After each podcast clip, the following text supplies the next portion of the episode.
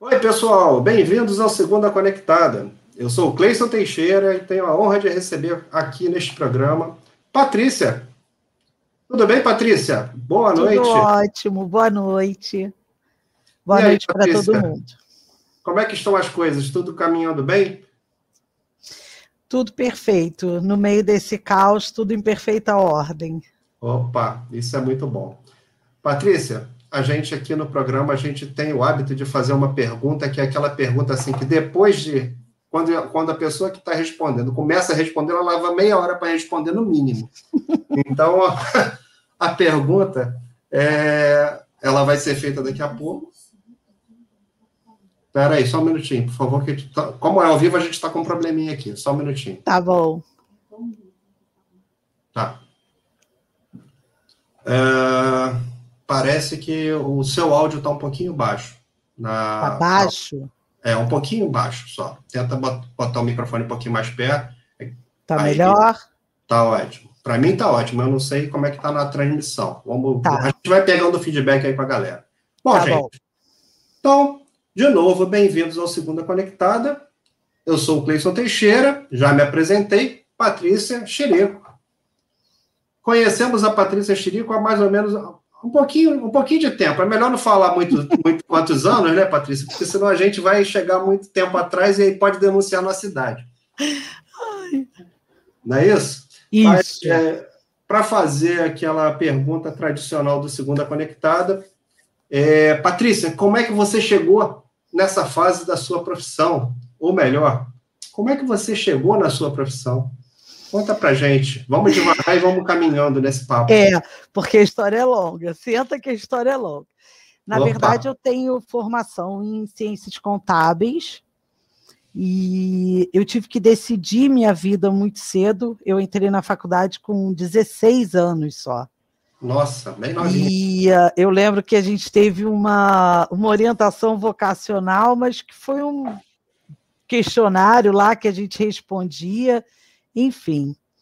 É, eu acabei optando por isso, eu sempre gostei muito de números, de matemática, de exatas, e aí acabei optando por isso, acho que um pouco influenciada pelo meu pai, que além de ter feito contábeis, era auditor, só que ele era auditor da Fazenda. Eu fiz os quatro anos lá bonitinho da faculdade, passei bem e fui trabalhar com auditoria, que era o que realmente eu queria, né? Uhum. Fui trabalhar, trabalhei nas duas melhores, sim, posso considerar as duas melhores empresas de auditoria externas no Brasil.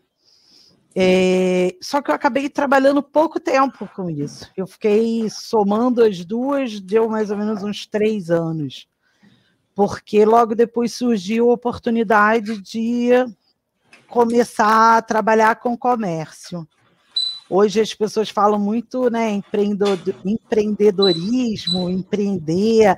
Naquela época ainda não se usava, estou falando aí de 1994, ainda não se usava esse termo. Uhum. E uh, mas o empreendedorismo já existia, né? Sim, pois é, não era. Não ligava é, o nome da pessoa, nome, né? mas era exatamente isso. Que no país é muito difícil, a gente, infelizmente, vive num país que a gente não tem suporte, a gente não tem incentivo, a gente tem que meter a cara e a coragem mesmo. E foi assim que eu fui. Era nova, estava com 20 e poucos anos e fui trabalhar com produtos importados. Era uma franquia de uma, uma marca até bem conhecida, na época era talvez mais conhecida um pouco, que era Hallmark, que era produzia os cartões de Garfield, que na época bombavam, enfim. E uh, foi um, um período muito legal, aprendi muito, tive que ir para fora, fazer compras, é, criei laços com pessoas que eu tenho até hoje. Foi um período bem bacana. Aprendi muito, dei muita cabeçada, porque não me preparei. Hoje eu tenho essa consciência, né? Foi muito instintivo e vão fazendo. É, mas foi um período bom, produtivo e fértil. Eu fui bem feliz, tanto pessoalmente quanto financeiramente. O único problema é que a gente vive num país né, que a gente tem que contar com a sorte. E um dia eu acordei com um passivo quatro vezes maior, porque eu trabalhava em cima de dólar. Nessa época era dólar praticamente um por um.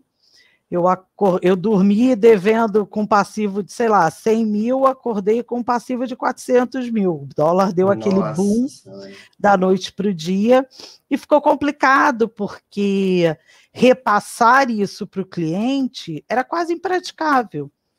Além de, de é, é, ser difícil, né, toda a parte é, contábil disso, tinha a questão do cliente não aceitar. Foi uma época que as pessoas é, é, tinham que se adaptar também a essa nova realidade. Tudo naquela época funcionava em cima do dólar. Eu lembro que eu morava num, eu morava num prédio na Barra, num prédio novo, e muita gente trabalhava com carro naquela época, dava muito dinheiro, a galera estava uhum. ganhando uma grana com isso. E com carro importado também, porque foi a época do boom da importação né, que abriram as portas Na parte de abertura do comércio lá. Isso, do... Exatamente. Provavelmente 99, por aí. É, foi. Eu, eu, comecei com a loja em 94, fiquei até 99, que foi quando teve essa pancada. Uhum. E muita gente que trabalhava com carro importado, que estava vendendo que nem água, cara, teve que devolver o apartamento porque não estava conseguindo pagar. Foi uma época que afetou mesmo todo mundo. E aí eu recebi uma proposta, eu, trabalha, eu tinha loja no shopping, recebi uma proposta do próprio shopping para abrir um salão de beleza, trocar totalmente de ramo. Pivotar. Fazer Inovatório. o que de, de pivotar, pivotar o negócio, né? É, totalmente o negócio para poder. Porque era o shopping trabalha muito com mix de serviços e, e estilos de, de, produtos de venda. E uhum. na época só tinham dois salões no shopping. É, o Werner estava começando, o Walter já tinha muitos, muitos anos dentro do shopping, e aí eles queriam mais um. E aí eu montei um salão bem grande, uma equipe bacana, eram um 35 pessoas. É, e... Para um salão, um salão de shopping center com salão bem grande. Era, eu, eu, iniciei com 35 colaboradores e uh, foi um período também bem bacana. Só que o próprio shopping me sabotou, porque logo depois o shopping admitiu mais um salão no Mix. E uh, aí ficou muito complicado, porque eram nomes que estavam na mídia, na época foi o Edson Freitas, que estava super na mídia, né? Bombando uhum. lá no show da Xuxa, enfim. Sim. E aí eu fui ficando meio para trás, acabei saindo do shopping, diminuía os colaboradores, fui para perto, mas saí do shopping. O shopping também estava ficando já. Eu nem sei hoje em dia como funciona muito, mas na época, para vocês terem uma ideia, eu pagava um carro popular por mês de aluguel. Nossa. Era algo surreal. É. Não sei hoje como funciona, porque eu nunca mais mexi com isso. Mas era algo assim, bem surreal. E uh, fiquei ainda uns dois anos depois que eu saí do shopping. Mas é, é muito complicado, né? Porque uh, quando você trabalha para você, você trabalha numa empresa, enfim, você só carrega o seu peso, né? E é. quando você empreende. Você só carrega a sua família, né? Exatamente. você está empreendendo, você está carregando a família de todo Exatamente. Você é dona do seu nariz e do nariz de um monte de gente aí que você tem que ajudar. E isso chega uma hora que isso dá um pouco de canseira, sabe? Chega uma hora que dá um esgotamento, toda essa carga, toda essa responsabilidade. Aí eu vendi, eu já estava com uma sócia na época, ela era do ramo, eu vendi minha parte para ela e uh, resolvi voltar para o mercado de trabalho. Eu ainda tinha idade, ainda que me me, me é, Hoje você ainda tem idade, não, não é o que você tinha. Bem não. mais difícil. É, não, mais... Não, assim, é mais difícil, é fato. É. No Brasil, lamentavelmente. Exatamente. Na época ainda estava bem tranquilo. Foi uma época que a gente estava começando a retomar as coisas, foi em 2005 isso. Acho que a gente estava começando a melhorar, já tinha dado de novo uma estabilizada na economia, enfim. E eu participei de um processo e comecei a trabalhar na Fininvest, que era do, do grupo Unibanco, né? Uhum. E aí, de certa forma, tinha alguma coisa a ver até com a minha formação novamente. Fiquei lá quatro anos. Para a galera da Fininvest que me assiste, sangue laranja na veia sempre. E foi uma época muito boa, de muito aprendizado. A gente fez, é, participava de muito treinamento, é, é, absorção de muita absorção, desculpa, de muito material que para a vida, não só profissionalmente, para a vida. Foi um período bem bacana. E aí eu fui chamada para ir para o banco. É, na época ainda era Unibanco, e eu Antes da fusão, né? Antes, Antes do, da do, fusão. Do é um período muito feliz ainda. Fiquei no banco antes da fusão dois anos. Logo depois de dois anos, é, a gente passou a ser Itaú. E a, a percepção do Itaú é, com o seu colaborador é completamente diferente. É uma, uma percepção bem fria, bem cálculo, número. E aí eu não me adaptei legal e preferi sair. Mas foi uma experiência ótima. Na verdade, assim, é, eu sempre gostei de trabalhar com pessoas, tanto na equipe, né, quanto lidando com o público. Eu acho que uhum. o, o, grande lance é esse. Eu acho que eu fui feliz sempre que eu trabalhei lidando com pessoas porque eu falo muito, eu sou comunicativa, eu gosto de buscar histórias. Paralela a tudo isso, sempre teve a escrita, é uma coisa que nunca, desde criança, eu sempre tive aquela coisa de, ah, escrever diário, gente, o diário um dia dá em alguma coisa, mas enfim. é, quando eu mas, saí você, do... mas peraí, vamos fazer uma pausa aí. Vai. Você escreve diário até hoje?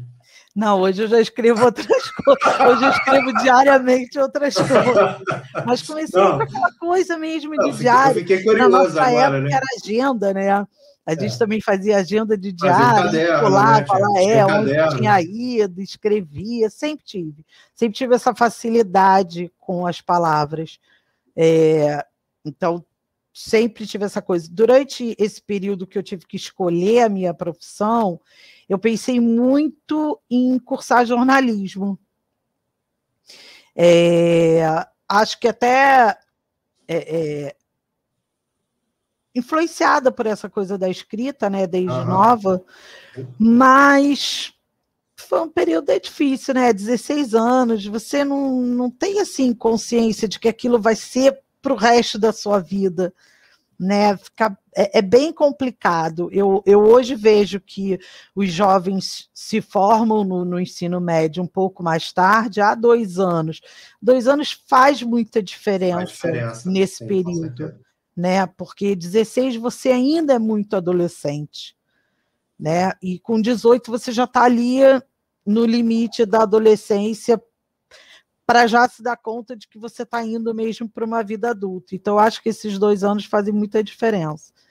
E... É, eu acho que, assim, especificamente no seu caso, né, como você também se formou muito jovem, então é, é, faz muita diferença mesmo, né? Porque hoje em dia, é bom, você se formou com 20 anos por aí. 21, é.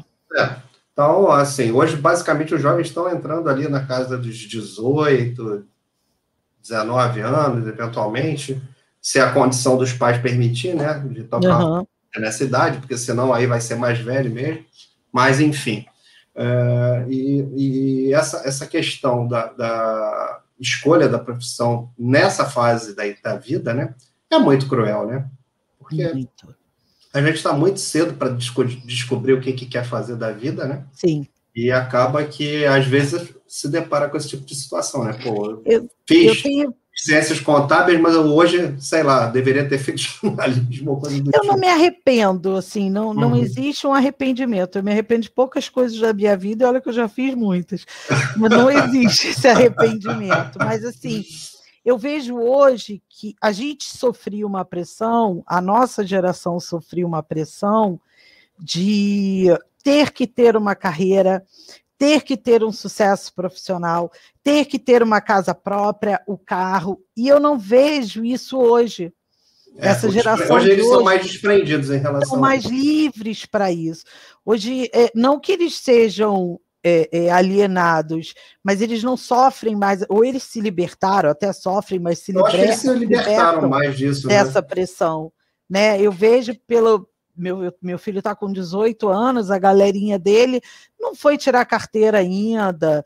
É, uns não entraram na faculdade, mas não estão muito preocupados. Ah, entra ano que vem, ainda mais no meio dessa pandemia, enfim. É, não tem essa coisa de ah, tem um carro, não, tem o Uber hoje para isso, tudo é Uber. É. Não, e hoje tem essa facilidade, né, Patrícia? Exatamente, na nossa época não tinha isso, então a gente era muito cobrado. E eu acho que você acaba fazendo escolhas em função dessa cobrança também. Uhum. Tem alguns comentários aqui que eu queria colocar, até em função do que a gente já, já veio conversando, não são perguntas, mas são comentários. Sim. Dona Isabel Moura falando aí, ó, Paty, estou recomendando 51. Então é isso é mesmo. É isso aí, é isso aí. É... Tem o comentário do Alexandre, falando bem de você, ó, guerreira. Quem conhece você bem de perto também. Sim. Então, assim, a, a gente passa por essas coisas. Olha, Camila. É, Camila. Camila escreve diário até hoje. Escreve diário até hoje, que legal. Então, assim, pessoas que, que conviveram com você ou convivem com você ao longo da, da vida aí, e tiveram a oportunidade de conhecer um pouco mais da, da sua história. Mas, assim, Paty, a gente sabe que quando a gente se forma, a gente tem um desejo, né? Fala assim, pô, agora que eu me formei, ou agora que eu estou me formando, Sim. eu quero trabalhar na área. E você trabalhou na área. Sim. Trabalhei com o que eu queria. Eu me é. formei é. para ser auditora e trabalhei como auditora. Pois é, aí depois disso você foi empreender. E não vou falar de, de, escrita agora nesse momento, mas vamos pensar nessas duas vertentes, só para eu entender um pouquinho do, do, dos dois lados, tá? Você teve a oportunidade de trabalhar em regime CLT, empregada, lá de alguns, de alguns lugares, e você teve a oportunidade de ter, sim, sua, seu empreendedorismo ali, as empresas, tocou a sua carreira, e o que, que você sente mais saudade? De qual dos dois lados? O que, que te dá saudade dessas duas vidas aí? Os dois lados têm seus prós e seus contras, né? O, o, o, quando você trabalha no regime CLT, você tem a responsabilidade da sua função, né? Do que você está exercendo. Mas você pega o seu salário no final do mês, paga as suas contas e está tudo certo. Isso é muito Sai bom. Sai de férias, Exatamente, você tem férias, décimo terceiro, tudo que você tem direito. Quando você está do outro lado, é, você tem uma carga maior de responsabilidade, porque você tem a responsabilidade com as suas funções e você tem aquela responsabilidade que a gente falou, de todo mundo que você carrega. Uhum. E eu, assim, Cleice, eu posso te falar que eu já tive uma média aí de 100 colaboradores, se somar todos. Uhum. Então foram 100 pessoas, 100 famílias. 100 famílias dependendo. E em algum momento dependeram de mim. E isso uma hora pesa, sabe? Ainda mais uhum. é, é, num país inconstante como o nosso. Uhum. Se tudo fosse muito tranquilo, se a gente tivesse sempre uma inflação linear, se as coisas funcionassem, se a gente tivesse tributos justos, tudo seria mais bacana, né? O bom... Mas aí não, era, aí não seria o Brasil, né? Exatamente. o bom de viver a, os dois lados é porque depois que eu voltei a ser CLT, depois desse período, você tem uma visão completamente diferente sabe? Você fica com uma visão muito mais ampla. Você não se fecha. As, as pessoas têm essa. Não é defeito, acho que é inerente à vida humana, né? As pessoas se fecham muito na visão do seu, né? e não Sim. tem uma visão ampla de todo um processo, de que um depende do outro, o trabalho de um é continuidade do trabalho do outro.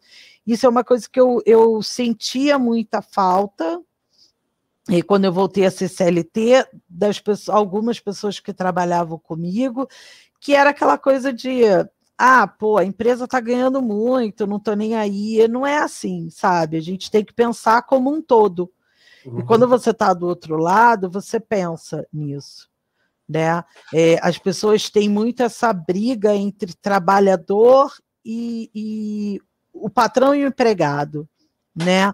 E, e, ficam nessa briga eterna e não conseguem enxergar que trabalhando juntos eles vão muito mais longe. E isso é uma coisa que você estando dos dois lados você acaba aprendendo. Isso é bem legal eu, eu serviu até para a minha vida que eu levo hoje, porque eu sempre fui muito observadora e tinha que ser muito observadora, principalmente quando eu estava empreendendo, né? E isso eu trago no que eu faço hoje, que a gente ainda não chegou lá, mas a gente não, vai chegar. lá, a gente vai chegar. Mas assim, uh, aliás, vamos, vamos chegar devagar, mas já vamos botar o pessoal sintonizado, né? Mostra a caneca aí pro povo. Ah, não, essa é uma das faces. Ai, peraí. É. Essa é uma das faces, que é a face da escrita, que hoje eu estou levando muito mais a sério. Mas antes, assim, infelizmente eu não consigo viver da escrita. A gente vive num país que estão querendo tributar aí os livros, educação não vale muita coisa e não dá para viver disso, a não ser que você emplaque aí um super best-seller, mas que é um em um milhão. Eu queria muito isso, mas ainda não cheguei lá. Então eu tenho que viver de outra coisa, né? É, eu passei por um período muito difícil para mim, que foi a perda do meu pai. Quem me conhece sabe, eu tinha uma conexão muito grande com ele e eu tive que me reinventar depois disso.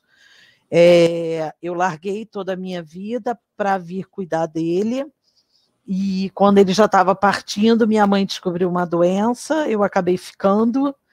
E hoje estou com ela, estou com ela até hoje. Graças a Deus ela está super bem. Mas por eu ter largado tudo, eu já estava com 47, 48 anos. Voltar para o mercado de trabalho estava muito difícil, a gente já tinha começado essa nova crise e desemprego lá em cima, por mais qualificado que você seja, às vezes até atrapalha, né? Porque às vezes você está numa situação de querer aceitar até uma coisa aquém do que você tem capacidade e as pessoas não aceitam porque acham que você ah, vai desistir, não vai aguentar, isso está muito baixo uhum. para ela, enfim. Uhum. E eu me reinventei. Eu uh, fui buscar alguma coisa que eu pudesse fazer e trabalhar por conta própria. E já tinha chegado também no período que eu estava um pouco cansada de tudo e eu queria estar mais perto dos meus filhos, porque com toda essa correria, empreendendo ou trabalhando no banco, enfim, eu passei boa parte, é, não distante, eu sempre tive perto, porque eu sempre tentei eh, fazer com que o pouco tempo fosse um tempo de qualidade. Então eu sei que eles não têm trauma nenhum por causa disso. Uhum. E uh, mas eu queria estar mais perto, né? Às vezes eles queriam fazer um curso, uma coisa, e eu, porra, não podia levar, não tinha como levar. E aí eu falei, não, vou buscar alguma coisa que eu possa conciliar isso. E aí eu fui fazer um curso de uh, síndico profissional.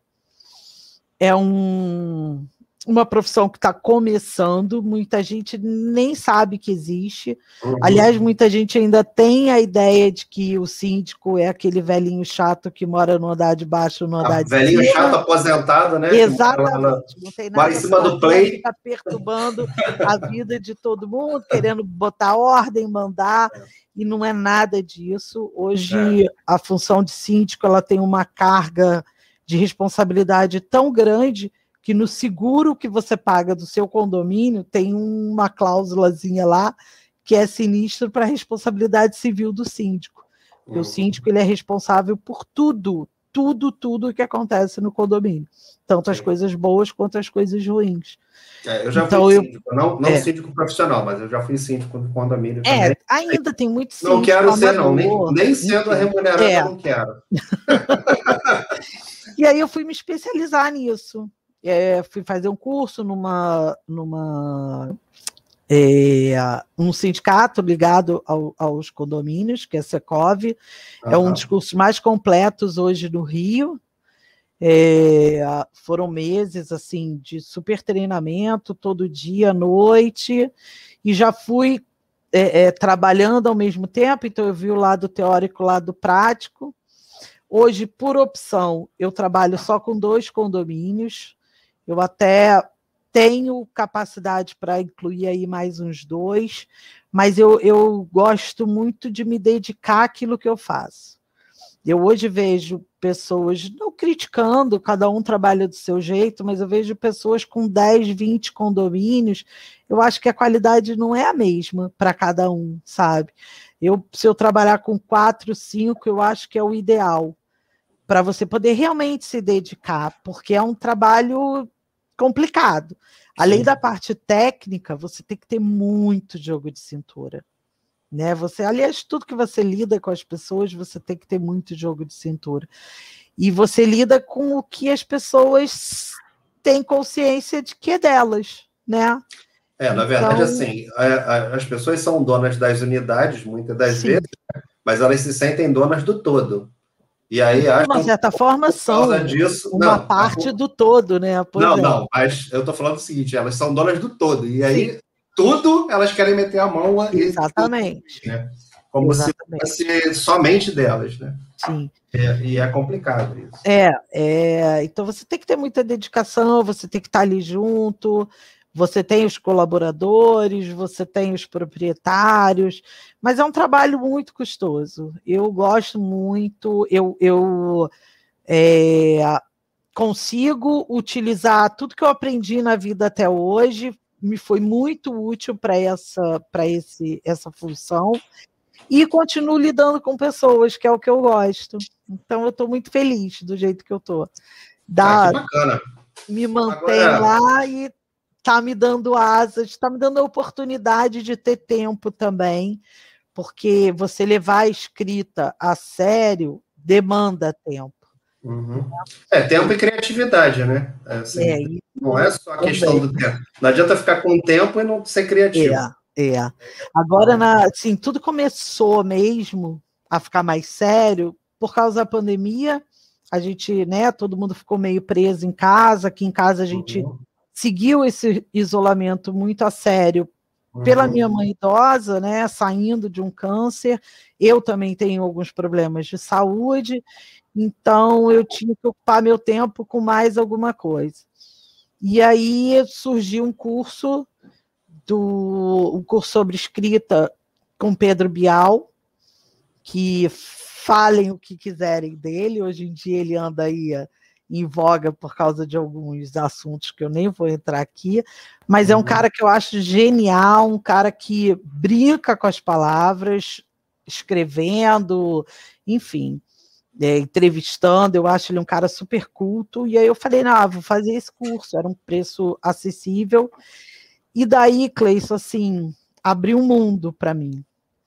Eu conheci pessoas incríveis, Camila é uma delas, conheci pessoas incríveis, e foi pipocando vários projetos relacionados à escrita.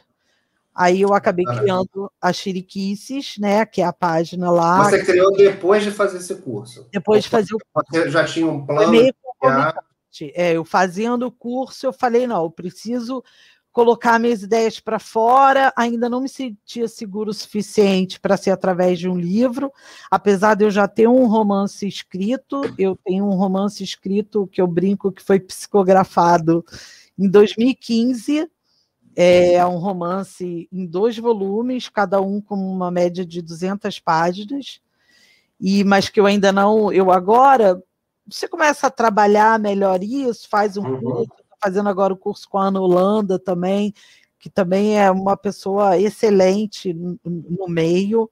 E aí eu já estou vendo o livro com outros olhos, já estou é, é, tendo um vai olhar dar uma. Vai dar uma é, repaginada nele. Vou dar uma repaginada para lançar. Mas você não lançou, você escreveu. Esse não, esse eu ainda não lancei. Eu escrevi e não lancei. E aí eu comecei com a, com a página bem modestamente, ainda é modesta, porque assim, hoje em dia, quando a gente fala de internet, né? Tudo é 10 mil seguidores, 100 mil seguidores, um milhão de seguidores. Eu tenho é, lá. Isso não, isso não é, esse nível de internet não é para mim ainda. Eu tenho lá meus 2.180 seguidores que eu amo, Boa. que eu adoro, que eu conquistei, assim, conquisto cada dia com muito trabalho, muito arduamente, mas que me fazem muito feliz. E eu acho assim, é, pelo menos a minha proposta não é ter um milhão de seguidores e uhum. 50 curtidas. Uhum. Não, me, não me faz feliz, porque eu estou vendo que o meu trabalho não está sendo apreciado. Eu hoje uhum. tenho 2.180 seguidores, mas eu tenho uma média aí de quase 200 curtidas por dia. Oh por Bem legal. Muito eu legal. postar de dois a três posts por dia. E como é que você faz, falando nisso? Como é que você faz para fazer três posters por dia? Três é. posts por dia, que não é uma coisa assim. É muita criatividade, é muita observação, é muita leitura. Eu sou uma leitora voraz. Eu leio muito de tudo. Eu leio de romance inglês, Jane Austen, a coisa mais moderna que tem leio pensadores, é, e a gente vive num mundo tão. Eh, se transforma tanto todos os dias que a gente tem muita matéria-prima aí para trabalhar. Muita. É. E assim, a gente vai lendo, vai pegando uma coisa aqui. Eu até troquei meu telefone, eu troquei meu telefone por um que é Note nem entendi o que, que era isso. Para poder, pra poder uma ajudar. canetinha que eu saio escrevendo à mão mesmo, escutei uma ideia aqui, vi uma coisa ali, me chama a atenção, eu escrevo, e aí depois eu vou transformando aquilo de uma maneira bacana, que mande uma mensagem para alguém, porque o propósito da página é esse, eu fico muito feliz quando eu recebo esse feedback, eu recebo bastante, graças a Deus de gente que, uh, putz, isso me pegou, parece que você escreveu para mim, nossa, eu estava precisando ouvir isso, eu tenho muito esse retorno. Poxa, que legal, Patrícia. Receber, receber retorno Exatamente. e receber essa interação é que faz com que a gente siga em frente, efetivamente. Sim, de motivo para ser cada vez mais. Uh, eu até queria uh, falar algumas coisas aqui, ó. Tem tem alguns, algumas coisas do tipo aqui, ó, Dona Jaqueline Pereira da é. Silva. Admiro demais essa mulher, tenho tanto orgulho de ser sua amiga, fico querendo fazer uma homenagem a ela no aniversário dela, mas nunca consigo escrever o que ela merece. Ela escreve maravilhosamente bem. Agora está acontecendo isso, ninguém mais quer escrever para mim, porque fica todo mundo assim, pô, não estou na sua altura, mas estou tentando, mas eu amo, eu amo, eu amo. Tudo Mas assim, o importante é a mensagem, né? Exatamente, eu acho que a intenção é, é o que vale. Tem um comentário do Augusto aqui também para você em relação à sua carreira. Que ele, o, o Augusto, que está aqui a análise de currículo na, na, na, publicação, ele tem uma entrevista aqui no canal, ele faz análise Ai, de currículo bacana. e ele promove as melhorias e as indicações corretas aí para o mercado de trabalho. Bacana, então, bacana. O Augusto ele está colocando aqui, ó, desafio e competência para poucos. Parabéns. Obrigada. O que você falou da sua carreira aí. Uh, Ana Cristina Granton. Granton. Ela dizendo que é fã das Chiriquices. Adora Chiriquices, essa. E tem o nosso amigo Edmo, Edmo Nunes. Pergunto: o que a Patrícia de hoje diria para a empreendedora de ontem? Ainda vale a pena investir com essa carga tributária absurda e complexa no Brasil? Então, Edmo, é, quando eu me reinventei agora em 2018, eu poderia ter partido para algum outro empreendimento, mas eu confesso que eu fiquei com medo. A gente estava vivendo um período é, econômico e político muito complicado, e eu tive realmente medo de investir o que, assim, eu tenho ainda minhas economias e eu falei, não, não, não vou arriscar, não dá mais para arriscar. É, quando eu era mais nova, a gente arrisca mais. Hoje em dia, né, eu tenho outras prioridades. Eu falei, não, vou partir para uma coisa que dependa só de mim, dê aí um sustento, esperar para ver o que, vai acontecer. Eu não vou dizer que eu nunca mais vou empreender, acho que está no meu sangue. Eu acho que eu vou acabar empreendendo novamente. Mas eu preciso de um cenário bem melhor do que a gente vive. Entendeu? Eu preciso me sentir mais segura em termos de vou ter um retorno, né? Que vai dar certo. E uh, por isso que eu parti para essa coisa do de trabalhar como síndica profissional, porque o único investimento que eu fiz foi no curso, né? Foi um investimento em mim mesmo, então foi bem tranquilo, mas empreender agora, nesse momento, eu acho que não vale. Mas, na verdade, você está fazendo um empreendimento, né? Sim, sim. Você está empreendendo numa carreira de escritora, sim. efetivamente. Você está empreendendo na sua carreira de gestão de condomínio, que é um empreendimento. E você está empreendendo no Chiriquices. Sim. Que também é um outro negócio, não é o, o negócio principal ainda, mas quem Vai sabe. Ser, vamos chegar né? lá. Quem sabe ele não vira. Né? Tem essa coisa agregadora, né? Ontem, anteontem foi meu aniversário e eu recebi muitas mensagens em relação a isso. Então, ah, legal. com a falsa modéstia eu posso falar. É, a gente Mas assim, eu só, eu só botei só parabéns e muitas felicidades, porque assim, entendeu? A gente, esse curso que eu falei do Bial, a gente tinha um grupo muito grande. E esse grupo acabou se desdobrando em vários subgrupos. E uh, eu consegui juntar uma galera legal em dois grupos, um de 27 autores e um de 15 autores e uh, a gente conseguiu agregar ali ideias e os dois grupos, os dois subgrupos estão se transformando em livros. É, eu estou lançando um livro essa semana, dia 29. É um outro projeto que eu não organizo, é um projeto só que eu fui convidada a participar. Participei com dois poemas, são 100 mulheres escritoras da língua portuguesa tem mulheres de Portugal, tem mulheres da Angola. Foi um projeto internacional muito bacana, foi uma experiência bacana. muito bacana para mim. Mas que eu esteja mesmo organizando, está no forno, já vai sair, que é o A Tantas Mãos, são 27 autores, são poemas, contos e crônicas de temas diversos, não, não fechamos um tema. E a gente já estreia com pé direito, porque a gente tem um texto lindo na, na contracapa, feito pelo próprio Bial. Ele nos Poxa, com isso. Então a gente vai estrear aí já super bem.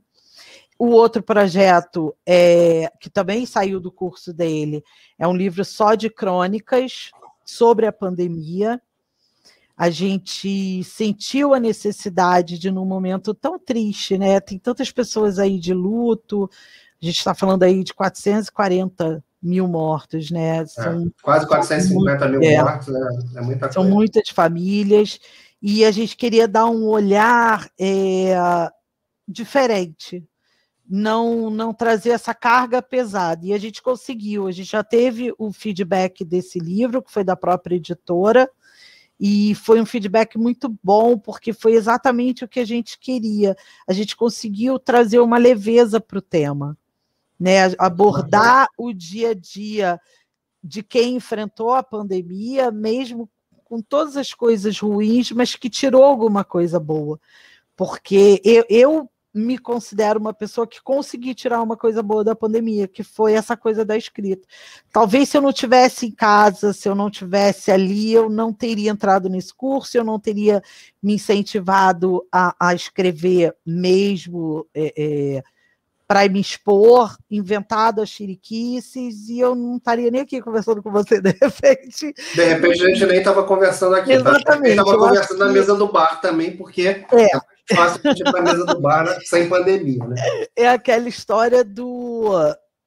É, é, todo mundo usa, é tão já usado, mas é tão certo, né? Se a vida te der o limão, você faz uma limonada. Claro que é. colocando uma cachaçinha, uma vodka, vira uma Opa. caipirinha muito melhor. Opa. E eu acho que foi o que eu consegui fazer, e essas pessoas que estão nesses projetos comigo também conseguiram. Acho que transformação, né? Transformar esse momento ruim em algo bom. É, se eu puder dar o meu depoimento em relação ao período de pandemia, lógico, a gente sabe que, que é, foi catastrófico, né? Mas a gente tirou algumas coisas boas, como você mesmo estava falando, né? algumas oportunidades de negócio para algumas pessoas. E, por exemplo, para mim, o Segunda Conectada. Segunda Conectada vai emplacar um ano, em junho, e começou porque eu comecei a ter um pouco mais de tempo em casa. E não porque eu fiquei de castigo em casa, né? Mas porque eu perdi, é, ou melhor, eu ganhei, né? As horas de deslocamento do transporte. Porque eu já tinha condição de estar trabalhando boa parte do meu tempo de casa. É, eventualmente eu tinha que ir à fábrica, não tem jeito, trabalho numa fábrica, mas, dentre outras coisas, né? mas no período que eu estava na fábrica, eu perdia duas horas, três horas por dia de deslocamento, e essas três horas viraram em momento criativo para desenvolver outros projetos. Então, o Segunda Conectada está aí fazendo um ano, daqui a pouco, e veio nesse período de, de, de pandemia. Então, assim, para mim, especificamente, foi interessante porque me deu a oportunidade de estar conversando com pessoas que nem você. É, eu vejo muita gente que aproveitou esse momento. Às vezes, profissionalmente, né? Ou para desenvolver um outro projeto como a gente, e vejo muita gente que mudou pessoalmente, sabe? Que parou um pouco. Acho que a gente estava sempre na correria. Muito acelerado, né? se ouvir, a gente não consegue ouvir quem está do lado, e esse momento se serviu para alguma coisa foi para isso, para dar essa desacelerada e perceber essas pequenas coisas que acabam na correria passando, né? E, e também para fazer uma reflexão, né, Patrícia? Porque a gente é, acaba que quando a gente está na correria, né, a gente só responde, né? A gente não, não fica no automático, né? Exatamente. É o, fa o, famoso do futebol lá, o famoso jargão do futebol, bate pronto, né? Ou bate e volta. É, a gente não tem a oportunidade de processar tudo que está recebendo. E aí, quando de repente te sobra um pouquinho mais de tempo, né? Lógico, se você tiver condição de ter alguma clareza de, de, de desse tempinho, né?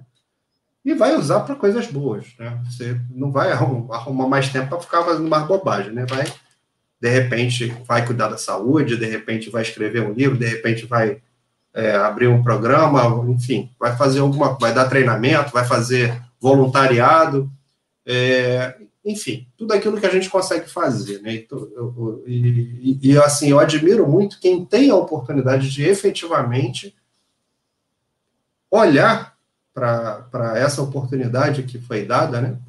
De, de tempo e construir isso em algo. É, transformar algo, em alguma coisa, né? Produzir. Transformar isso em tempo produtivo, né? Efetivamente. Então, assim, é, antes que a gente avance, eu queria aqui pessoalmente dar um parabéns pelos Chiriquices, porque eu vejo e compartilho de vez em quando, quando eu acho que vale a pena é, eu colocar isso como meu pensamento também, e eu compartilho lá. E já consegui alguns seguidores para você, por conta que disso. Bom. Então, isso, é Cara, é isso é uma coisa que me deixa muito feliz. Quando eu vejo as pessoas compartilhando, é... para outras pessoas pode ser uma coisa tão pequena, mas para mim é, é o tocar o outro. Né, as minhas palavras, porque eu tento expressar coisas do cotidiano, eu brinco muito, eu tenho um lado humorístico bem bacana, de bom humor. Quem me conhece sabe que eu sou uma pessoa sempre de alto astral, então eu coloco isso um pouco lá também. Tem um, uns posts que são bem mais engraçados. E eu fico muito feliz quando as pessoas se tocam com isso, né? De alguma forma ajuda, ou só pelo pela admiração. Ah, achei legal, vou postar isso aqui, vou replicar. Eu fico muito feliz, eu fico tentando caçar quem está replicando, quem está compartilhando. ah, é minha diversão, adoro. Ah, muito bom. É, tem um comentário aqui falando do, lado, do outro lado, né? Do outro lado, Patrícia, que é o da Ana, de novo, Ana Cristina Granton. É, muitos problemas nos condomínios durante a pandemia? Sim, até agora É, num primeiro momento foi tudo muito confuso, porque fecha, não fecha, pode abrir, não pode abrir, então a gente ficava meio perdido. Eu participo de três grupos de síndicos e a gente troca muita ideia e a gente é orientado em dois por advogados, então isso é bem bacana, a gente está sempre antenado a tudo. Depois teve um momento de decreto, a gente realmente teve um decreto que definia uhum. tudo, e esse decreto caducou, e agora a gente voltou àquele momento de faz, não faz, uns abrem, porque a gente sofre uma pressão, né? Você dentro de um. As pessoas já estão presas em casa. E aí uhum. vem aquela história que você falou. A, a, as áreas comuns são extensão da, das casas das, das pessoas, casas. Né? das unidades. Então as pessoas querem o play aberto, a quadra aberta, a piscina aberta. E hoje a gente trabalha muito com o bom senso. É, como não há um decreto né, que, que, determine mesmo o que pode e o que não pode, a gente tem trabalhado assim. É, ah, abre para eventos, mas determine se tem como controlar a quantidade de pessoas, já que a gente continua não podendo aglomerar, abre. Então, vai muito de condomínio para condomínio.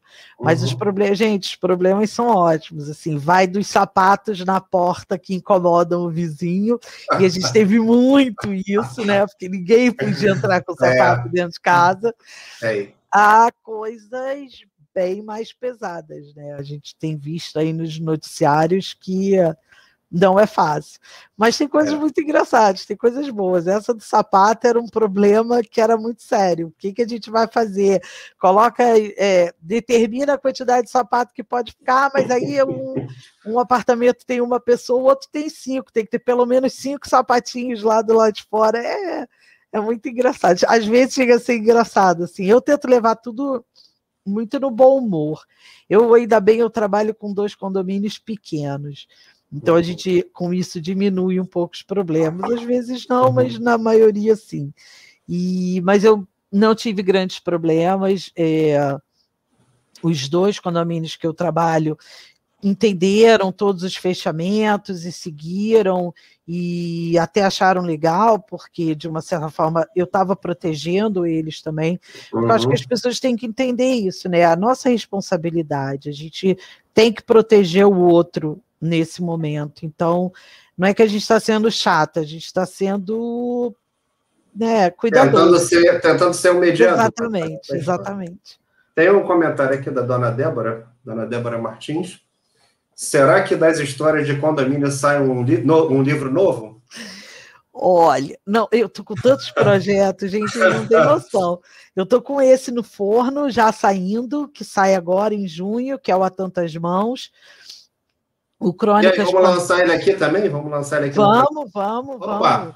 O Crônicas Pandêmicas, que é esse que a gente fez umas crônicas aí de uma forma bem leve para tratar da pandemia, deve sair, acho que acredito até setembro no máximo. Já estou num outro projeto também de uh, textos sobre a pandemia, mas aí com o pano de fundo da, das estações, a gente está fazendo um link aí do que aconteceram durante, do que aconteceu durante esses dois anos em cada estação. É um projeto bem bacana, somos oito mulheres. Eu gosto dessas coisas assim. Não, não tem só nada. Tem mulher, só tem mulher nesses projetos seus? Não, nos outros não. No, no Há Tantas Mãos e no Crônicas Pandêmicas é bem misturado, homem e mulher. Esse eu fui convidada, é um projeto, já estava em andamento quando eu entrei, são oito mulheres, eu comigo, né? São sete mulheres, mas eu, e assim, pessoas incríveis que escrevem super bem. E o legal disso é você conhecer né, essas pessoas, você. Hoje eu tenho amigos virtuais que eu nunca tive o prazer de ver pessoalmente e que estão ali no meu dia a dia. Eu não passo mais um dia sem falar com algumas pessoas. E é muito legal isso, né? Porque são pessoas que eu nunca vi. E às vezes pessoas que eu vivi a vida inteira, hoje eu quase não falo. É, essa transformação é muito legal. É, Mas de condomínio boa, ainda não tem. Né? eu tenho uma boa contribuição do, do lado digital, né? Que a gente Sim, tá agora, com né? certeza. Né? Porque se não fosse isso, eu não teria conhecido essas pessoas e a gente não tinha feito essas conexões bacanas. É, isso veio para somar muito. Infelizmente, tem um lado ruim, né? É. Algumas pessoas ainda utilizam a internet de uma forma muito ruim, mas. Ah, a gente mas, joga... isso, mas isso é da, da humanidade, né? Não... Sim, não estou em todo lugar, não tem é. jeito. Pois é. A gente tem eu, que considerar que a maior parte das pessoas quer o bem. Da forma né? possível. E eu tô, eu tô, tô com o projeto individual, porque todos esses são projetos coletivos, né? Eu uhum. tenho 40 contos escritos. São contos e crônicas. Eu participei de um concurso, não ganhei, fiquei triste. Mentira, fiquei feliz só de ter participado. Foi a primeira vez. E aí eu consegui reunir 40 contos e crônicas, e esse eu estou já preparando para mandar para a editora. Esse eu acho que vai ser meu primeiro projeto individual que vai sair, porque existe, o, o Bial fala isso, é, escrever é um ato de coragem.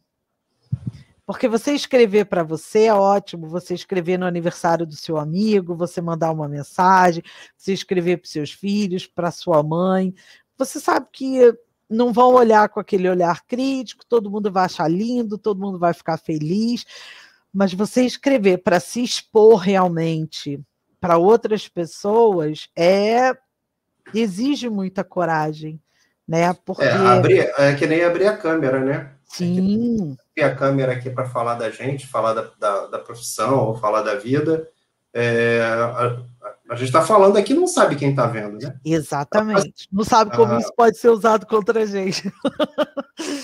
é, faz parte da vida, né? Sim. É, sim. Mas a, a, a, minha esposa, ela, ela costuma falar o seguinte, Patrícia. É, você tem medo de que, quem, qual pessoa que vai ler isso, que vai te fazer algum problema? Não, escreve, faz. É isso aí. É, é, pelo menos vai ter mais gente que vai gostar. Então, vai ter um. É, crítica sempre vai ter, a gente sempre tem crítica para tudo. É. E acho bacana, acho legal. Eu não sou uma pessoa assim que levo a crítica de uma. Não crio ranço, sabe? É. Pelo contrário, eu acho que toda crítica tem um fundamento, cabe você avaliar o que, que vai te acrescentar, o que te serve, o que você pode melhorar com aquilo, mas faz parte. E, e a crítica é só um ponto de vista, né? Não é Sim. o seu ponto de vista, mas é só um ponto de vista diferente, né? Então, a gente também, se só tiver gente concordando com a gente, fica ruim, né? Não dá, não funciona. Aí, aí não, não, dá, não dá certo. Fica não, chato. Fica, fica chato e a gente não evolui, né? Como diria, um que eu amo, e acho que esses contos. Eu tenho um, um amigo do grupo que diz que uh, eu sou a versão feminina do Nelson Rodrigues. Olha que. Logo, Nelson Rodrigues Robson, é, beijo para você, porque você me deixou muito feliz quando você me falou isso. Mas ele fala, né? Unanimidade é burra, então é. não dá. Toda unanimidade é burra. É isso aí. É. Mas assim, a gente não quer unanimidade, né? A gente quer só que as pessoas curtam o que a gente faz. Sim, sim. Se tiver crítica, paciência. Mas... Se tiver crítica, pelo menos faça para a gente, para a gente poder melhorar. É, é a chance da gente melhorar. Você, é, eu acho o seguinte: é melhor falar para mim que você não gostou, que pelo menos eu tenho a oportunidade de tentar corrigir o que eu fiz. Sim. sim. Senão fica difícil. Eu acho né? que isso vale para tudo na vida, né? A gente estava falando aí de profissão, de, de empreender. Eu, dessas 100 pessoas que eu te falei que já passaram por mim, eu tenho amizade com muitas. Muitas eu criei laços bem bacanas. Acho que por isso, por ter essa é, essa relação verdadeira, sincera. Nunca fui de passar a mão na cabeça, nunca fui rude, nunca humilhei ninguém, eu sempre tratei todo mundo de igual para igual e uh, sempre dei esses retornos muito sinceros. Às vezes não era o que a pessoa queria ouvir naquele momento, mas de alguma forma, acho que serviu, porque muitos realmente continuam meus amigos. Eu tenho amizades com pessoas lá da época da primeira loja ainda, sabe? Eu vou, eu vou te fazer uma pergunta assim bastante, bastante chata, mas como você citou isso para mim, então eu sou obrigado a fazer ela ao vivo. É, quantos processos trabalhistas você teve contra você, seus, seus, seus empreendimentos? Cara, isso é um orgulho que eu tenho. Eu tive comércio durante quase 15 anos da minha vida e hum, uma média de 100 colaboradores passaram pela minha mão. Eu tenho dois processos. do último empreendimento que eu tive, a gente acabou nem falando dele, eu tive um restaurante, no meio dessa confusão toda, eu tive um restaurante japonês e uh, um funcionário da, do restaurante que tinha um, um, uma ligação pessoal comigo, é, acabou cometendo alguns erros, eu fui obrigada a mandá-lo embora e ele não aceitou muito bem. A, poderia até ter mandado por justa causa, enfim, no Brasil uhum. isso é meio complicado, e ele acabou se voltando para mim. Uhum. E uma foi uma funcionária minha, pessoal, da minha casa. E isso é uma coisa que me dá muito orgulho, sabe? Porque dessas 100 pessoas eu sempre pude 98% ter... de aproveitamento tá Exatamente, demais, né? E esse, esse, essa relação bacana que perdura até hoje. Sabe? Eu tenho pessoas que trabalharam comigo que ontem até anteontem me mandaram mensagem super bonitinhas de como porque assim, eu peguei gente crua, peguei gente primeiro emprego, isso é uhum. muito legal. Você dá o primeiro emprego para uma pessoa é uma coisa nossa, vocês não têm noção de como isso me satisfaz. E ver hoje que essas pessoas estão super bem, deslancharam. Então, eu participei de alguma forma desse processo. Em algum momento, eu ajudei em alguma coisa. Isso é muito bacana. Muito bacana. Parabéns. Parabéns, porque assim, Obrigada. assim, não Obrigada. é para qualquer um. Não. É, eu queria colocar aqui a pergunta do DJ Gustavo. Hum. Como você é uma escritora, você pensa um dia em escrever uma peça? E olha que então. escrever peça é. é eu, meu filho está fazendo cinema, né? E, uh, a gente vai ter roteirista e produtor eu em breve. Estou com muita vontade. Ele começou agora, está muito no inicinho, mas a gente conversa sobre muita coisa, assim. Eu tenho uma relação ótima com ele. E eu já andei vendo os cursinhos aí de roteiro. De repente vai surgir uma parceria com meu filho, de repente Opa. eu vou me meter. Porque são assim, as pessoas escrever é, é escrever, mas tem os nichos, né? Você escreve roteiro de uma forma, livro de outra, é, uma peça teatral é outra. Então, não dá muito para passear em todas as praias, senão você acaba se perdendo. As pessoas acabam se especializando em alguma coisa. É, atualmente, eu escrevo, estou escrevendo muito crônica e conto por causa desses projetos que estão surgindo faço muito poema por causa das da, da, lá das chiriquices, e acho que está muito dentro de mim. É, eu, quando eu vejo alguma coisa, quem me acompanha lá sabe, ah, a morte de alguém, ou um fato triste, um caso desses que a gente vê, infelizmente, né, de, de crueldade humana, enfim eu sempre faço um poema sobre isso. É, é, a minha forma de me expressar e desabafar e colocar para fora o que eu estou sentindo naquele momento, seja uma revolta, seja compaixão por aquela pessoa que está passando né, pela dificuldade. Então, o poema é uma coisa meio que eu faço sempre.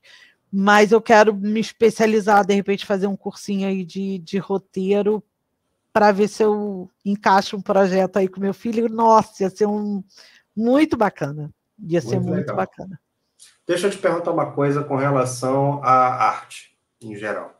A gente sabe que o artista ele tem um dom criativo, ele tem um dom, efetivamente, né, que é lidar com a arte, que transformar qualquer coisa em arte é, é dom do artista, né?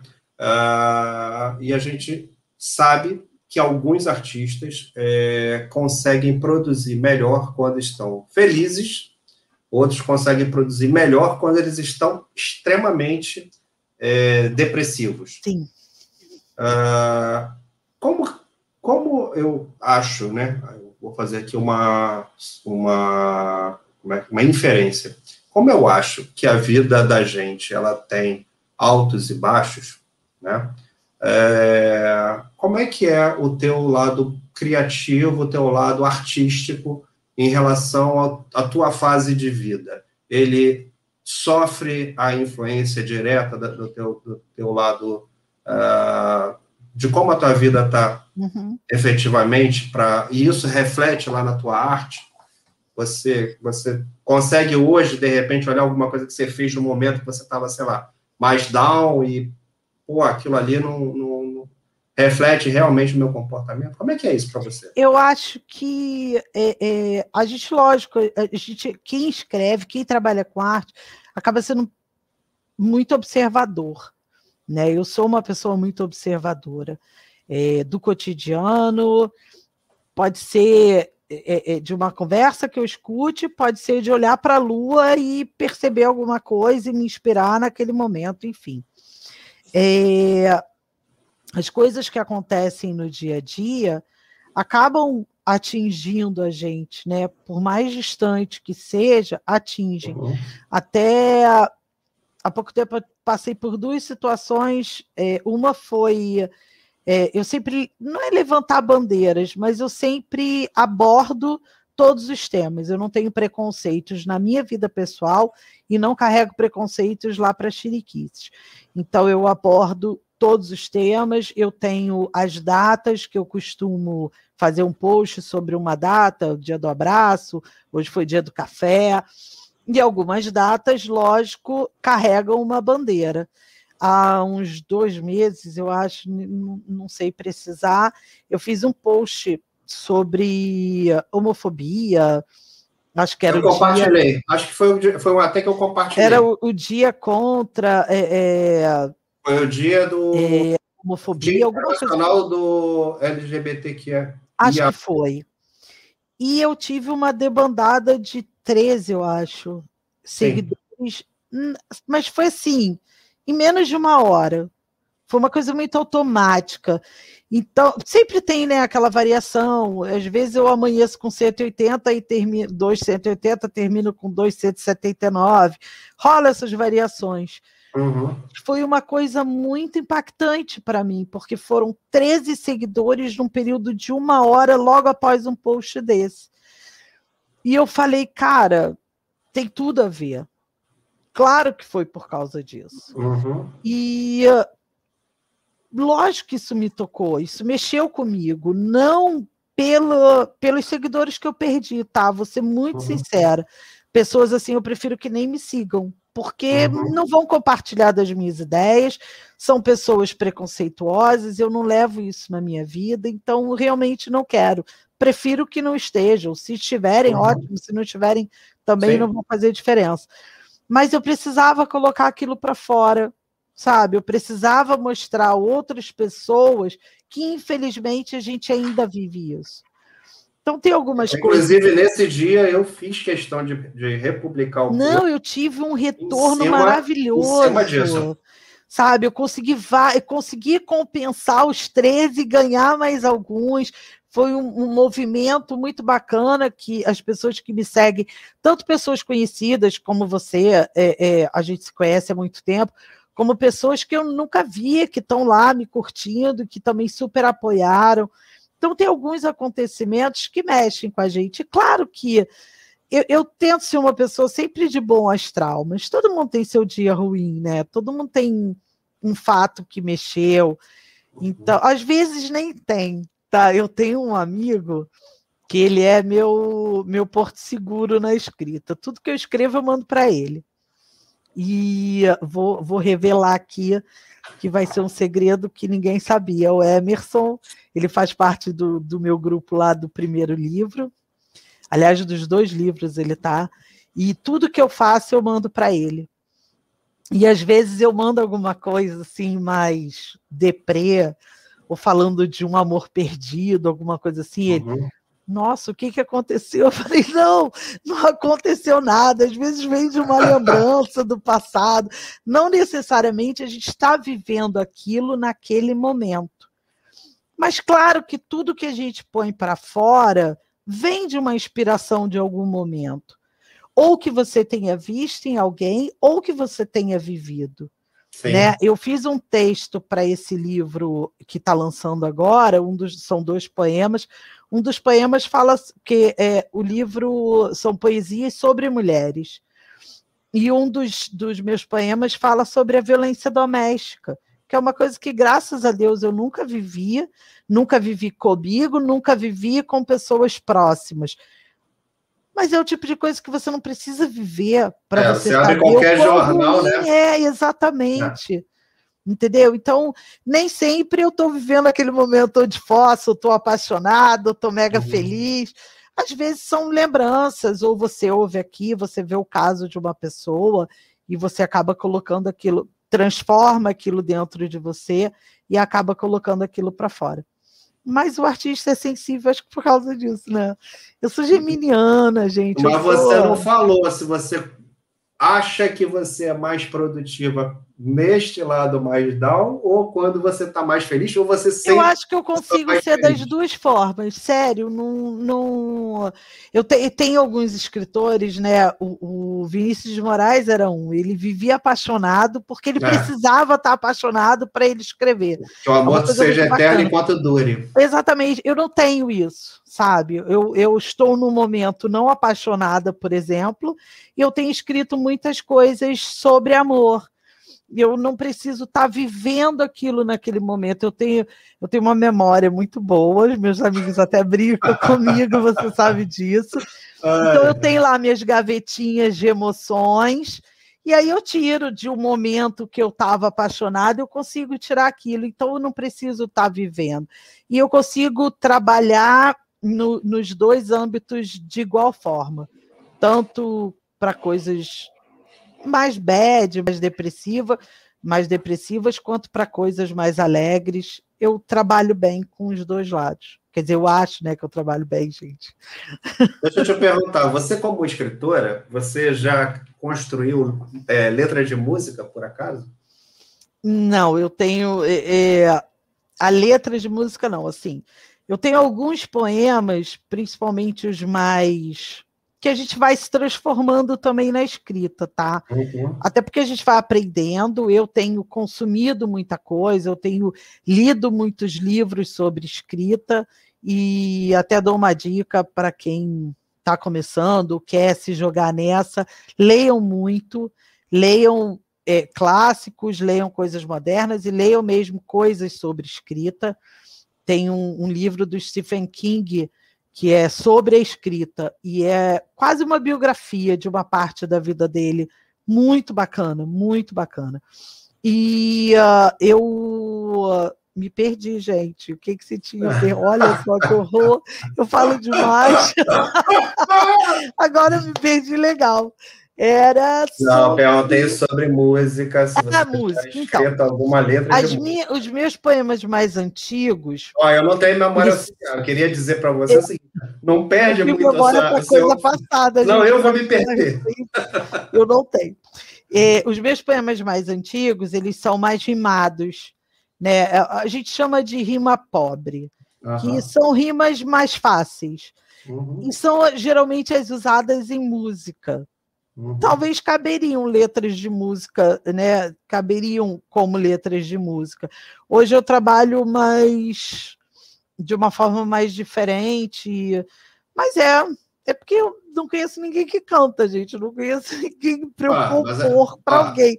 Mas estou aberta aí a possibilidades. Isso, isso aí, é isso que eu queria falar. Estou aberta a assim, possibilidades, posso fazer parceria passada, sobre isso.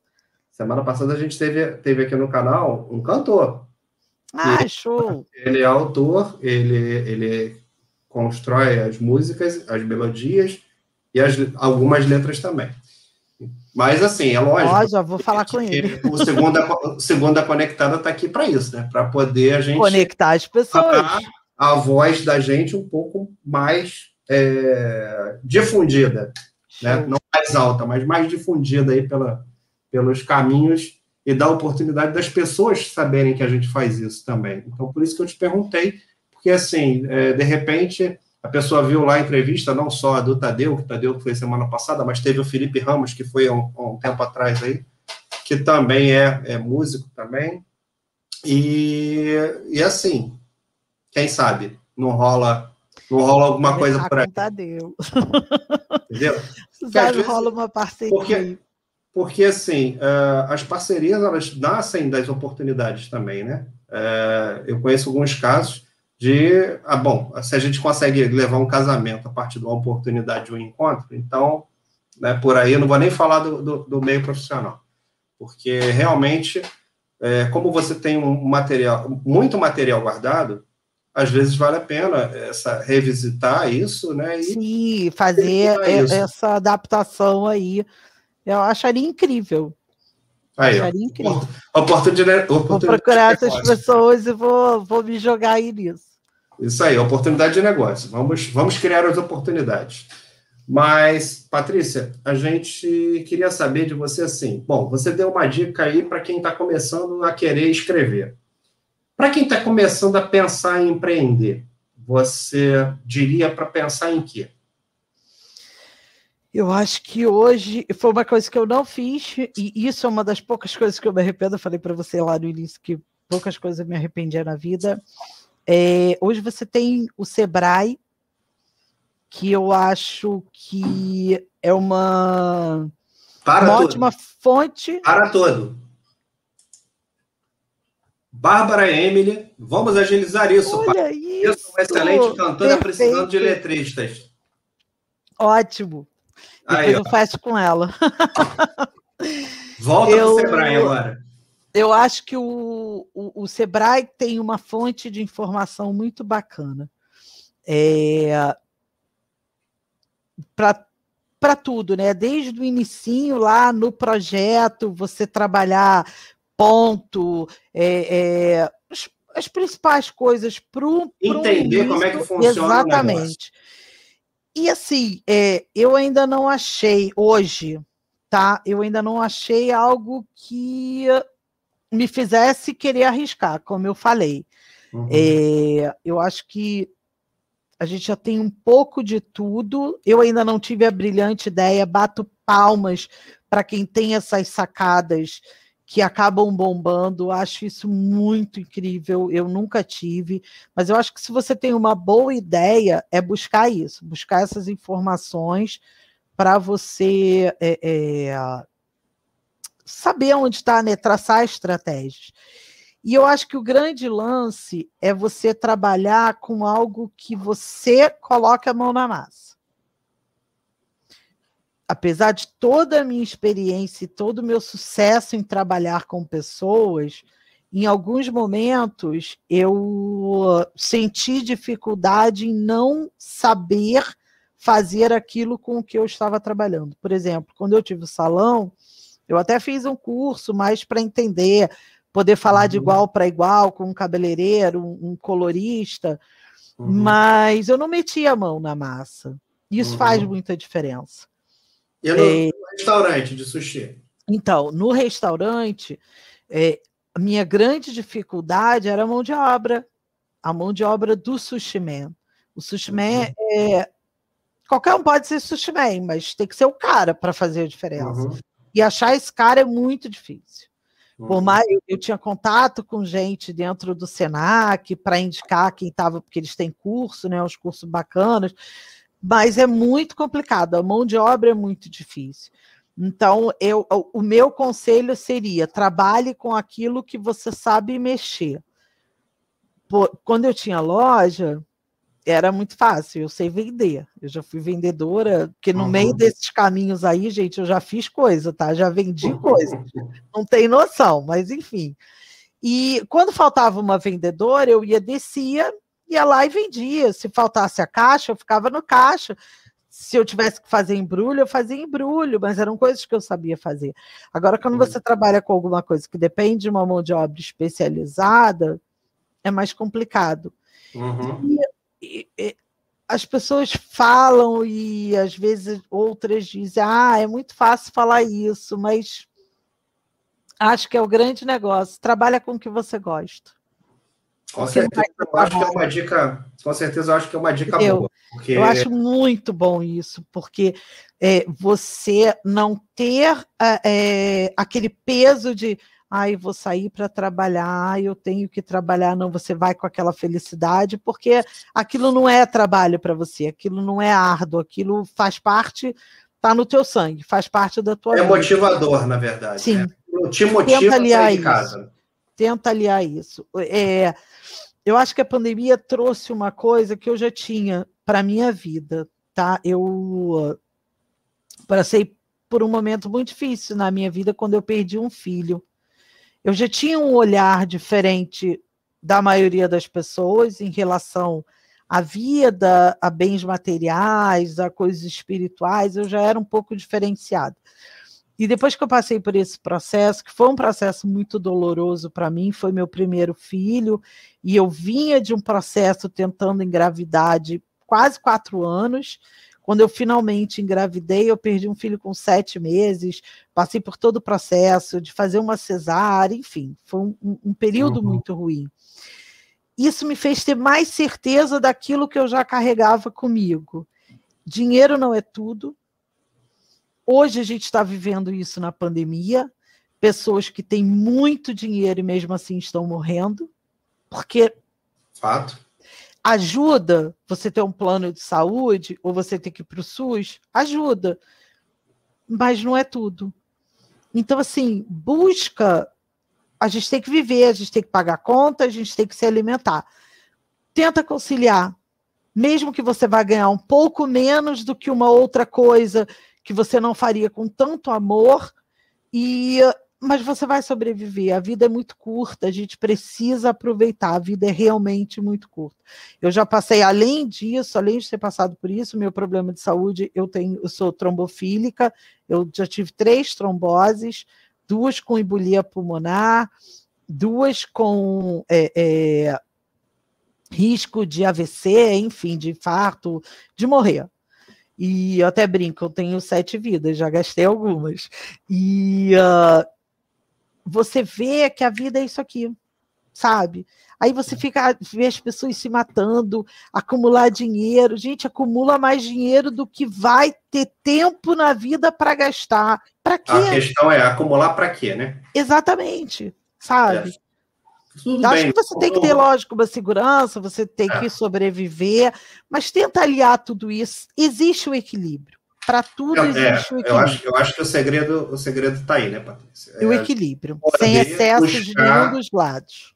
Buscar o equilíbrio, né? Para a gente poder ter condição de é, viver dignamente, independente do que se faça, né?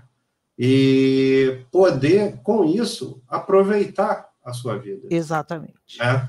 Porque acho que a pior coisa que deve ter é, é você trabalhou a vida toda, juntou dinheiro, quando você poderia viver, você ou não está mais aqui né, para viver, ou você simplesmente é, vai para uma cama e não pode mais aproveitar. Ou não está com as pessoas com quem ou não está com quem você gostaria. Dividir exatamente. aquilo, exatamente. Então, assim, saber dosar isso é muito difícil, isso vai, vai muito da inteligência emocional das pessoas, efetivamente, saber aprender a, a, o que, que se deve dar valor, de fato, né? Mas poder olhar, né, olhar para a própria vida mais do que para a vida dos outros. Eu acho que Sim. faz uma grande diferença também. Sim. A partir do momento Sim. que você começa a olhar muito mais a sua vida do que a, a vida dos outros. Porque no momento que você está só olhando a vida dos outros, você está preocupado em ter o que o cara tem. Pois Exatamente. o cara não é. Mas acaba que não consegue é, viver aquilo que você é de fato. Né? Exatamente, perfeito. Muito bom. Patrícia, uma hora e dezoito de papo. E eu Fala queria saber o seguinte: é, que recado você tem para dar para a gente? O que, que você quer deixar aí de mensagem para a gente poder ficar pensando na xeriquice de amanhã, ou no livro, ou naquele próximo projeto? Eu acho que a gente falou um pouco de tudo, né? A gente falou da vida, é, do que a gente quer para a vida, do que a gente pode esperar da vida. E uh, o que eu tento passar é isso. Eu acho que uh, é, você ter esse equilíbrio. Até num momento como hoje, né, nesse caos, em tudo isso que a gente está vivendo, eu acho que o equilíbrio emocional foi fundamental para quem passou por isso de uma forma melhor, A gente sabe que muita gente não passou por isso bem. É, não está passando, né? Porque a gente ainda não é, acabou. É, ainda está passando, é. é. É, muitas pessoas entrando em depressão. Eu, eu sei de fonte segura que houve um aumento até no, no, no índice de suicídios. Sim. Então, assim, é tentar levar a vida o mais leve possível, aproveitar todos os momentos, aproveitar, fazer mesmo a limonada, a caipirinha, a limonada suíça, com os limões que forem aparecendo. Faz torta de limão, né? Você não toma, Isso você aí. toma bebida, faz uma torta de limão e, e come. Exatamente. Eu Se acho não der para beber, come. Exatamente. A gente precisa aproveitar esses momentos. E aí, como a Bel colocou, né, logo no início, acho que foi a primeira mensagem que você leu, ela está recomeçando aos 51 anos. No momento que eu falei que ah, eu já estava, não tinha mais idade para isso, não tinha mais idade para aquele momento voltar para o mercado de trabalho, mas eu me reinventei. Aos 47 anos, eu me reinventei, agora com quase 50, eu me reinventei novamente, e acho que a gente precisa disso, até para a gente não parar. É, Exatamente. Está sempre em transformação, sempre melhorando. Eu tento ser o melhor, a minha melhor versão sempre para os meus amigos, para os meus filhos. Essa coisa da observação é, vem muito disso. Eu não consigo ser insensível ao que está acontecendo à minha volta. Isso é uma coisa minha. Eu, eu, eu sou aquela pessoa que eu ajudo aqui, o que eu puder fazer, eu faço ali. Às vezes abrindo mão até de mim, da, das minhas prioridades para estar tá ajudando os outros, porque o que a gente vai levar dessa vida, sabe? A gente não vai levar fortuna, a gente não vai, a gente vai levar os orgulhos que a gente teve, a gente vai levar os laços afetivos que a gente fez, a gente vai levar a evolução do nosso espírito através dessas coisas. Então vamos aproveitar, né? A gente e tá se a gente puder deixar uma mensagenzinha, né? Se a gente puder deixar uma mensagenzinha escrita através dos livros, se puder deixar. Sim, uma... sim, assim, eu queria é. muito é, é quando a gente resolveu escrever sobre a pandemia, foi isso. Acho que é a primeira vez que. Uh, não a primeira vez, mas um marco histórico, né? Eu fiquei pensando, a gente o grupo conversou uhum. e ficou pensando. É uma coisa que uh, daqui a anos meus netos, meus bisnetos vão estudar sobre isso, como a gente estudou Sim. a gripe espanhola ou outras é, é, é, epidemias que tiveram ao longo da história. Ebola e por aí vai. Exatamente. Então, você deixar um legado nesse sentido de uh, poder ser é, é, lido, eu, eu é aquilo que eu falei, a minha página não é, é, contagem de seguidor. Eu não quero ter um milhão de seguidores se for para não ser um milhão de pessoas que realmente curtam o que eu faço, que se identifiquem com o que eu faço. Eu acho que o, o escritor ele quer justamente isso, ele quer ser identificado no leitor. Eu acho que é quando acontece a magia do encontro entre o leitor e o escritor, é quando há essa identificação, seja por sentimentos próprios, ou seja por sentimentos que você está vendo ao seu redor. E eu queria ser lembrada por isso. Eu quero que minhas coisas fiquem aí, ao, ao, sei lá, daqui a mais 50 anos, que eu cheguei agora na metade da vida, daqui a mais 50 anos, quando eu partir, alguém falar: caramba, ela tinha essa visão, que visão bacana, que coisa Isso legal. Ou leia um e... conto meu e morra de rir. Nossa, que pessoa alegre, conseguiu tirar de um, um momento triste algo bacana.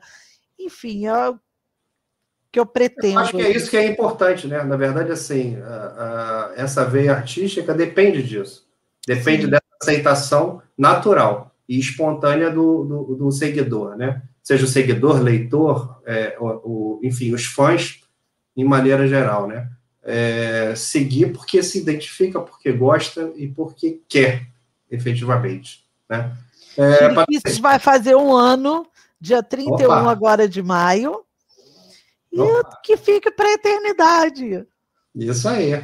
Olha que legal. É, então, falando de Chiriquis, eu vou botar alguns comentários que tiveram por aqui, ó. Adriana Poiares, já me identifiquei com várias vezes ao ler os posts da Chiriquis, adora. Uh, tem aqui a dona Elizabeth Andrade, você não para, Chiriquices, cursos, livros, trabalho, família. E amigos. E amigos. E é minha família do peito também. É, fez suas resenhas, amiga de alma, só ama a Paty. É, a Camila falando que essa vibe nos uniu. E quem mais que a gente tem por aqui? Tem um monte de comentário legal por aqui, ó. Uh... Leandro, que eu prometo que eu não vou ler seu nome, Leandro. O seu sobrenome é, ele, é, ele é um pouco, para mim, impronunciável. Boa noite, menina. E Gil Pontes, parabéns, Patrícia. Foi muito bom te ouvir hoje. Ai, que bom. É, então, galera, se vocês ouviram a Patrícia, então aproveitem para seguir a Patrícia, curtir a Patrícia lá na, na, na Xeriquices e, e etc. Que ela vai disponibilizar já já alguns projetos novos chegando aí na praça. O nosso programa está chegando ao final. Eu pediria aos senhores e senhoras que não se inscreveram no canal para seguir a gente, porque a gente está trazendo para cá pessoas interessantes, como a Patrícia. E se você não teve a oportunidade de ver a entrevista, a gente também está em podcast, então também está disponível lá no Spotify e outras plataformas. Tem a oportunidade de ouvir do, do início aí a íntegra. O vídeo vai ficar disponível também para todos que estão aí. Patrícia, eu tenho muito a te agradecer por esse papo. A gente sabe que não vai dar para falar de tudo aqui, não numa live, a gente vai precisar de uma live aí de alguns anos para poder falar de tudo. Mas é, foi um momento ímpar aqui no Segunda Conectada, a oportunidade de ter você. Muito bom, gostei muito.